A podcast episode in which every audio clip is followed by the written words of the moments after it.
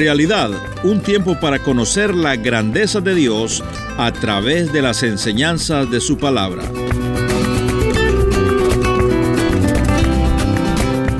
¿Qué es el Hades?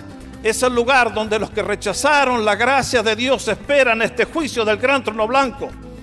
¿Dónde está su Abelita si murió sin Cristo? En el Hades. Es un lugar de tormento. La persona ya sabe lo que le espera y gime y cruje los dientes. Es un lugar de horror. ¿Dónde está el Hades? La Biblia no nos revela. Solamente quiero decirles que cuando Cristo murió nos enseña la palabra de Dios que bajó ese lugar de tormentos para proclamar la bendita esperanza para todos los que le habían recibido por la fe en siglos anteriores.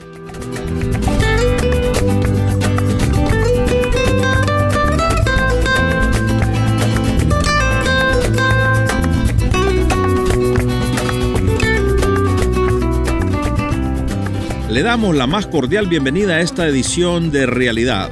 Y ahora con ustedes el pastor y maestro, el doctor Jorge Oscar Sánchez. El relato que leímos juntos en Apocalipsis capítulo 20 es el fin de la historia humana. Después de este evento no hay más nada. Es el comienzo de la eternidad. Todos los siglos del devenir humano han llegado a su fin. Todos los acontecimientos han traído a este punto en la historia. Ahora finalmente el reino de Dios se ha hecho realidad. Lo único que queda es solamente decidir el destino de aquellos que habiendo tenido la oportunidad de entrar en él, le despreciaron y le rechazaron. Este evento de Apocalipsis capítulo 20 yo nunca lo he predicado en comunidad, no sé si en los años que me quedan de ministerio lo volveré a predicar, no estoy seguro. Pero ciertamente que es un tema que yo cada vez que lo leo me pone la piel de gallina y me aterra. De pensar en seres humanos como usted y como yo que un día van a estar presentes en este evento decisivo. Cuando ustedes y yo encontramos este relato es el fin de la historia humana. Todas las chances de ser salvos han sido agotadas. Finalmente la eternidad ha llegado y el rey tiene que separar el rebaño. Las ovejas y las cabras, cada uno a su lado. Cada uno al lugar que ha elegido.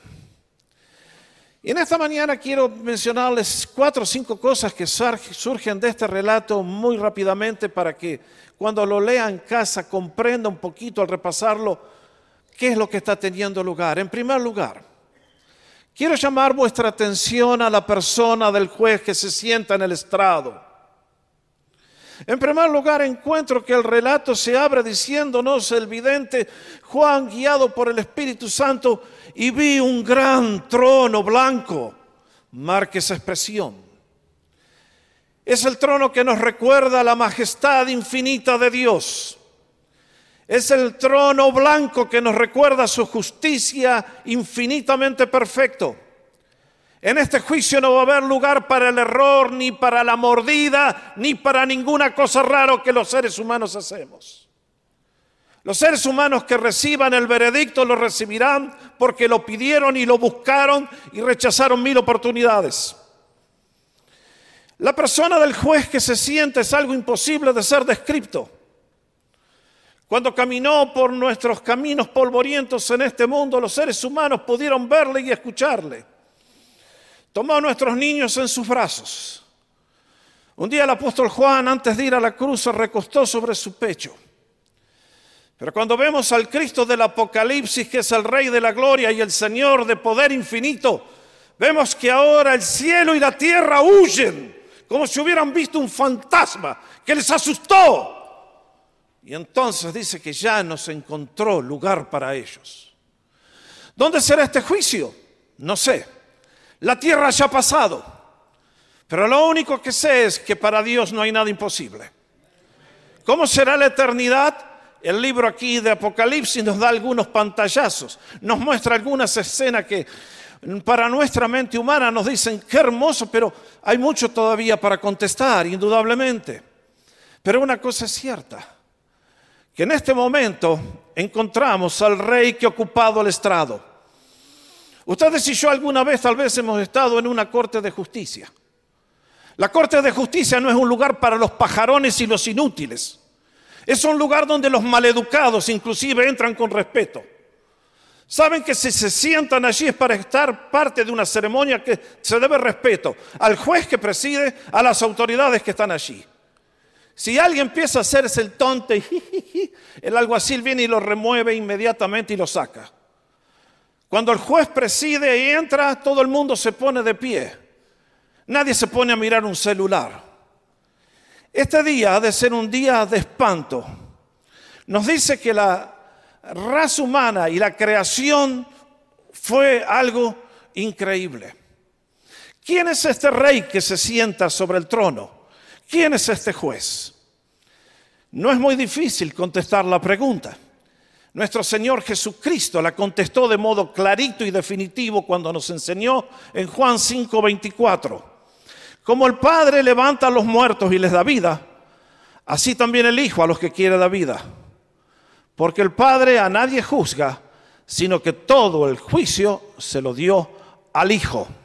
Note bien, el que un día colgó de los clavos de la cruz para salvarle será el día que aquel que un día le juzgará a usted. El que le dio la vida le exigirá cuentas de sus acciones. Todos tenemos una cita con Él. Nadie se puede escapar. La segunda pregunta que tengo que contestar es, ¿quiénes serán juzgados en este juicio del gran trono blanco? La Biblia nos contesta, y vi a los muertos, grandes y pequeños, de pie ante Dios. El mar entregó los muertos que había en él, y la muerte y el Hades entregaron los muertos que había en ellos.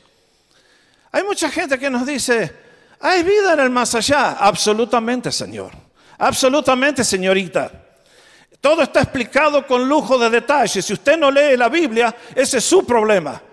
Pero aquí en esta mañana, al que nunca leyó, le quiero explicar un poquitito para que sepa dónde va usted después que muere. En este caso, quiero enseñarles que los que comparecen frente a este tribunal lo son los creyentes en Cristo Jesús. El creyente que ha sido salvo no va a este juicio. Los que van a este juicio son aquellos que rechazaron la salvación de Jesús. Y noten bien la descripción que se nos hace. Dice, vi a los muertos grandes y pequeños de pie ante Dios. Dice que están de pie. Como les dije, no están de chistosos y babosos. Ahora van a recibir la sentencia. Y cuando el reo recibe la sentencia, tiene que mirar al jurado y entonces ahí no hay lugar ni para chistes ni para cosas semejantes. Y cuando el juez pronuncia sentencia de pie, tiene que estar delante del estrado. En este día nadie va a estar sentado en una, ¿eh? en una hamaca bajo la palmera. Este es un día de terror indecible. Este es el día cuando nos dice que los grandes y los chiquitos estarán de pie delante de Dios. Esta es una expresión para decirnos que este es un llamado universal del cual nadie se podrá escapar. Noten bien que dice los grandes y los pequeños. Los grandes en gloria cuando estuvieron aquí en la tierra. Grandes en tecnología como Steve Jobs que juntó una compañía la más grande del mundo. Pero a su lado, codo a codo, si es que Steve no aceptó a Cristo, y no creo que lo haya hecho, estarán los salvajes de Indonesia que cazan con arco y flecha y usan una cerbatana. Allí estarán los grandes en pompa, honores y títulos. Estarán los presidentes y los reyes y los emperadores. Y estarán esa humilde gente que vivió en una choza pobre comiendo apenas lo justo para lo del día. Allí estarán los grandes en fama que llenan los estadios y mueven millones y cosas increíbles. Y también estará la persona que realmente no tiene nada de qué jactarse. Mis hermanos, ese es el día cuando allí habrá una multitud. En ese día estarán todos los ateos que dijeron que Dios no existe. Cuando la Biblia nos dice, dice el necio en su corazón, no hay Dios. En ese día estarán todos los que dicen, con Dios basta la sinceridad. Y no entienden que no hay otro nombre dado a los hombres en el que podamos ser salvos. En ese día estarán todos los que dicen, todas las religiones son buenas. Cuando Jesucristo dijo, yo soy el camino, la verdad y la vida, y nadie viene al Padre si no es por mí. En ese lugar estarán todos los cobardes que prefirieron ganarse la aceptación de la familia, que le dijo, cuidado con salirte de la religión nuestra, porque entonces vas a deshonrar a la familia. Y prefirieron la familia y la opinión de los perdidos antes que la gloria de Dios, y se van a perder. En ese lugar estarán los materialistas, que consideran que en la vida el éxito más grande es acumular dinero y que tu éxito en la vida se demuestra con propiedades y viajes y lujos. Cuando tienes un alma que Jesucristo dijo, ¿de qué te vale al hombre si gana todo el mundo y pierde su alma? Ese día estarán todos los que practicaron la brujería y que se entregaron al enemigo y decían, bad religion. Ahora van a saber lo que significa la cruz. Ahora van a saber lo que es la mala religión. Ahora van a saber lo que es darle la vida al poder engañoso de los demonios. Y van a ver que no puede servir nadie a dos señores. Sí, ese es el lugar donde muchas personas, ahí van a estar todos los hipócritas, que nos dicen, yo no voy a la iglesia porque está llena de hipócritas, pensando que de esa manera, porque yo tengo un defecto, que el juez les va a perdonar a ellos los miles de defectos. No, no va por ahí la cosa. No, mis amigos, ese día nadie va a faltar. Y noten bien lo que nos enseña este texto. Vi a los muertos grandes y pequeños de pie ante Dios. El mar entregó los muertos que había en él y la muerte y el Hades entregaron los muertos que había en ellos. ¿Qué es esto que está diciendo? Algo que usted y yo lo recibimos por la fe porque no lo podemos probar y lo creemos porque es palabra de Dios. A lo largo de cuántos años de historia llevamos humana, cuántos miles y millones de personas han perdido su vida en un naufragio en el mar. Cuando se encontraron los restos del Titanic, Allí mostraban las cámaras zapatos de cuero en el fondo del mar, pero el cuerpo que lo tenía puesto se ha desvanecido.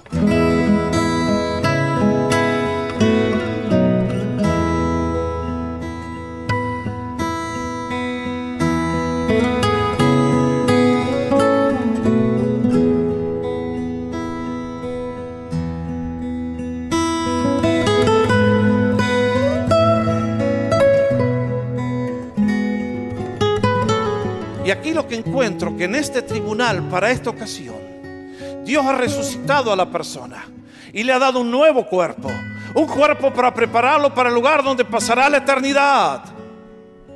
Todos vamos a resucitar, los que murieron en el mar o en la tierra, y luego nos dice algo que usted dice, ¿qué es esto? Déjeme decirle. La muerte y el Hades entregaron sus muertos. ¿Qué es esto? Quiero asegurarle en primer lugar, que la muerte no es el plan de Dios. Cuando Dios a usted le dio la vida, no era para que vaya al infierno. Eso lo eligió Adán y Eva y usted confirma la decisión. La muerte tiene dos dimensiones. Cuando la persona sin Cristo muere, los demonios satánicos lo vienen a buscar. Compréndalo. Esa persona que muere hoy sin Dios Mientras al creyente los ángeles de Dios lo vienen a buscar para llevarlo a la presencia de Dios, al inconverso, al incrédulo, al gentil, póngale la palabra que quiera, al que no tiene fe, aunque sea religioso, los demonios se los llevan. Entienda, el libro de los Hebreos nos dice, por tanto, ya que los humanos son de carne y hueso, Jesús también compartió esa naturaleza humana para anular mediante la muerte al que tiene el dominio de la muerte, es decir, al diablo. El que muere sin Cristo va con el diablo, entiéndalo. Los demonios lo vienen a buscar. Damas y caballeros, y nos dice que la muerte entregó sus muertos. Si los demonios que toman a la persona que muere sin Dios, lo van a entregar. ¿Y a dónde lo llevan luego que muere el incrédulo, el impenitente, el burlador? el ignorante, al Hades. ¿Qué es el Hades? Es el lugar donde los que rechazaron la gracia de Dios esperan este juicio del gran trono blanco. ¿Dónde está su Abelita si murió sin Cristo? En el Hades. Es un lugar de tormento. La persona ya sabe lo que le espera y gime y cruje los dientes. Es un lugar de horror. ¿Dónde está el Hades? La Biblia no nos revela. Solamente quiero decirles que cuando Cristo murió nos enseña la palabra de Dios que bajo ese lugar de tormentos para proclamar la bendita esperanza para todos los que le habían recibido por la fe en siglos anteriores. Es un lugar real, Cristo bajó a él. Muchos creen que está en el centro de la tierra, posiblemente. Pero si el Hades es algo espantoso, no me quiero ni imaginar qué es lo que viene todavía. Ahora fíjense. Dios controla el universo. Él es Señor de señores. Todo está al alcance de su mano. Él no es un monigote que un ser humano se va a levantar y se va a burlar. No, de ninguna manera. Todos ese día vamos a comprender quién es Dios y quién es usted y quién soy yo. Y que a Él se le debe honor, gloria todos los días y se le debe respeto, obediencia y amor. Nunca lo olvide. Permítanme llevarles entonces para hablar del fundamento del juicio. Vimos al juez, vimos a todos los que serán juzgados. Ahora permítanme hablarles del fundamento del juicio. ¿Qué nos enseña? Vean lo que dice.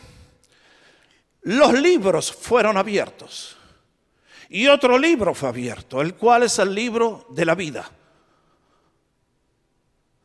Y fueron juzgados los muertos por las cosas que estaban en los escritas en los libros según sus obras. Marque bien lo que dice la Biblia. Aquí hay dos juegos de libros. Acá están los libros donde cada acción, palabra, imaginación, conducta de un ser humano ha quedado registrado en los libros eternos de Dios. Y hay un libro de la vida en el cual el nombre del que hace la decisión de recibir a Cristo en su corazón como su Salvador y Señor, y le recibe y pide perdón y se arrepiente y de este momento dice, voy a vivir para la gloria de Dios, en ese día su nombre es inscrito en ese libro. Ahora, hay millones que no están inscritos en el libro de la vida. Y lo que nos dice es que se van a abrir los libros. Y compañero mío de milicia, confío que comprenda que desde el momento que usted era una célula y Dios permitió que se comience a generar su alma y le haga el ser viviente que usted es, desde ese día, dice la Biblia, todas las cosas están escritas en su presencia. Cada acción que usted cometió hace 20 años y ni se acuerda, Dios la tiene registrada y sí se acuerda. Usted ha cometido pecados que ya ni se... Dios lo sabe. Está todo desnudo a sus ojos. No es posible ocultar nuestra culpa. No es posible decirle, Señor, no. Noten bien, nos dice que fueron juzgados los muertos según sus obras, su conducta. Elegiste un camino angosto para andar y pensabas que a tus pasos rosas ibas a encontrar. La, elegiste un camino angosto para andar y pensabas que a tus pasos rosas ibas a encontrar. Mm, le dijiste a Jesús, llegaré hasta el final, son palabras que no puedes olvidar.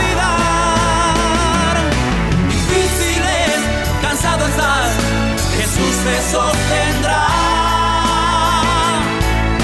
Difícil es, cansado estar, Jesús te sostendrá.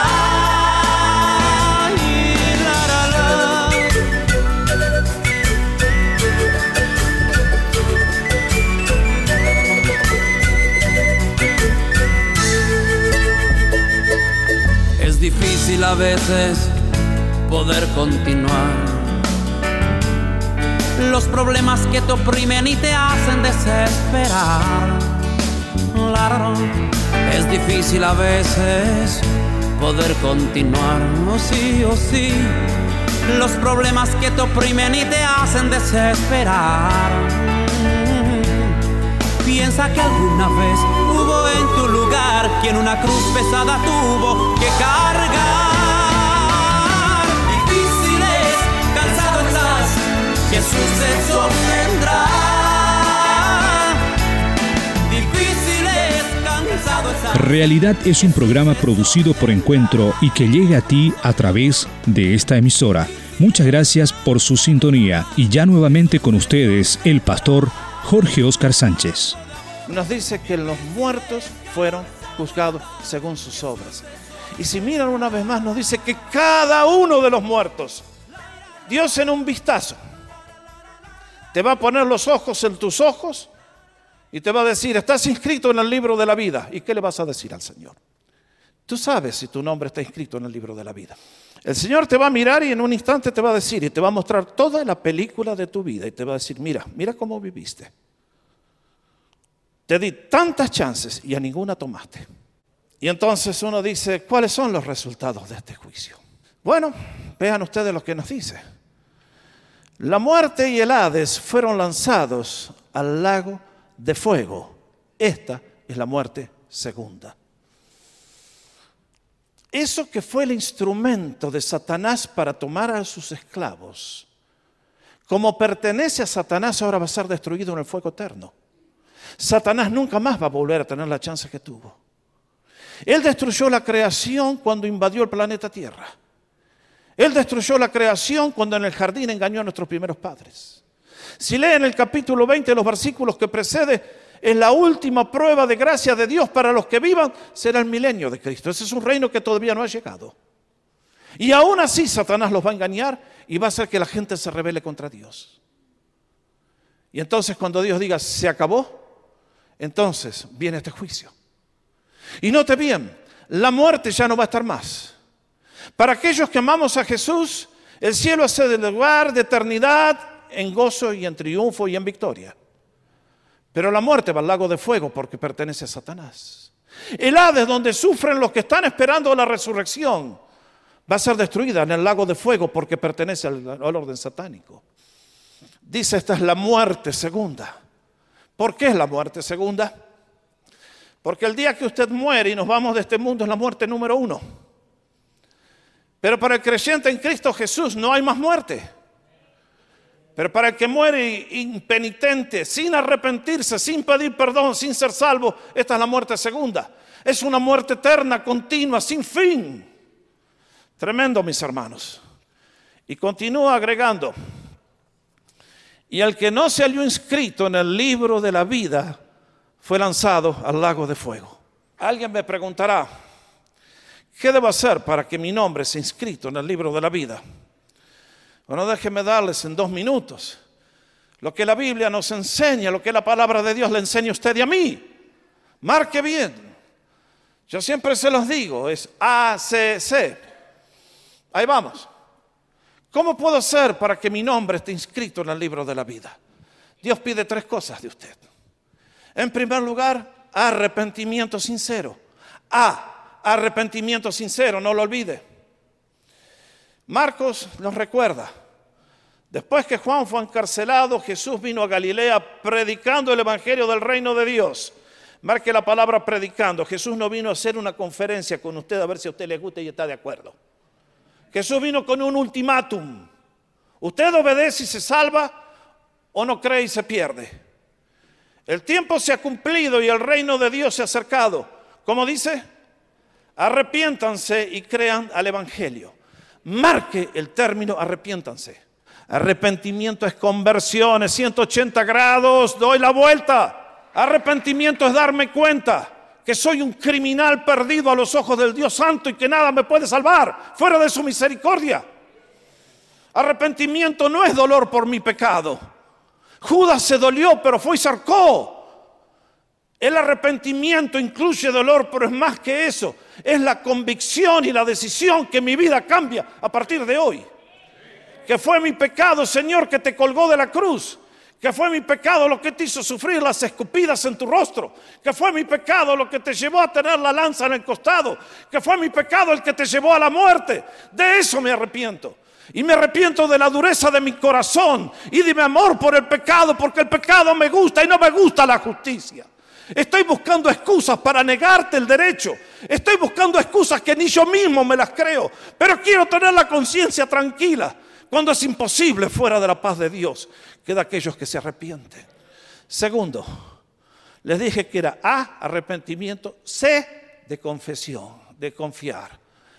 Confiar en Cristo como mi Señor y mi Salvador personal.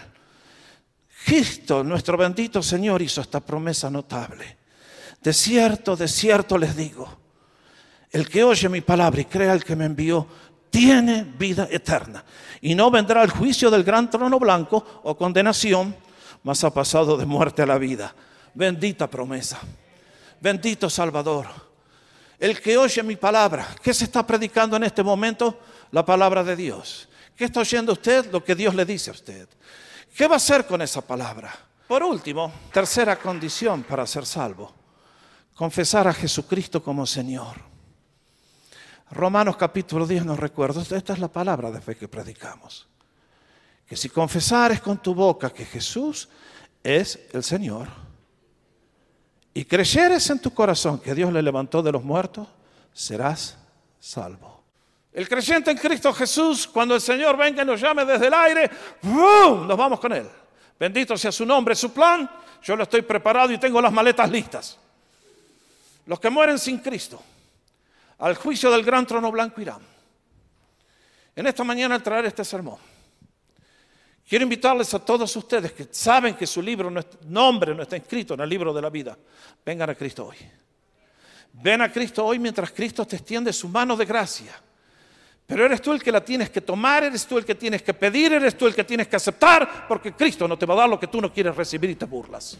Por Cristo Jesús, hoy puedes hacer la mejor decisión de tu vida y hacer que los ángeles del cielo anoten con tinta indeleble, de manera que cuando el juez se siente, tú no tengas nada que temer, sino que con el apóstol Pablo puedas exclamar, porque ninguna condenación hay para los que están en Cristo Jesús. Dejó su trono de gloria y descendió a darme vida, darme luz y amor para salvar a este mundo en la cruz murió. Como cordero su vida le entregó. Pasarán la tierra Gracias por haber sintonizado Realidad. Espero que haya traído edificación y reflexión a su vida.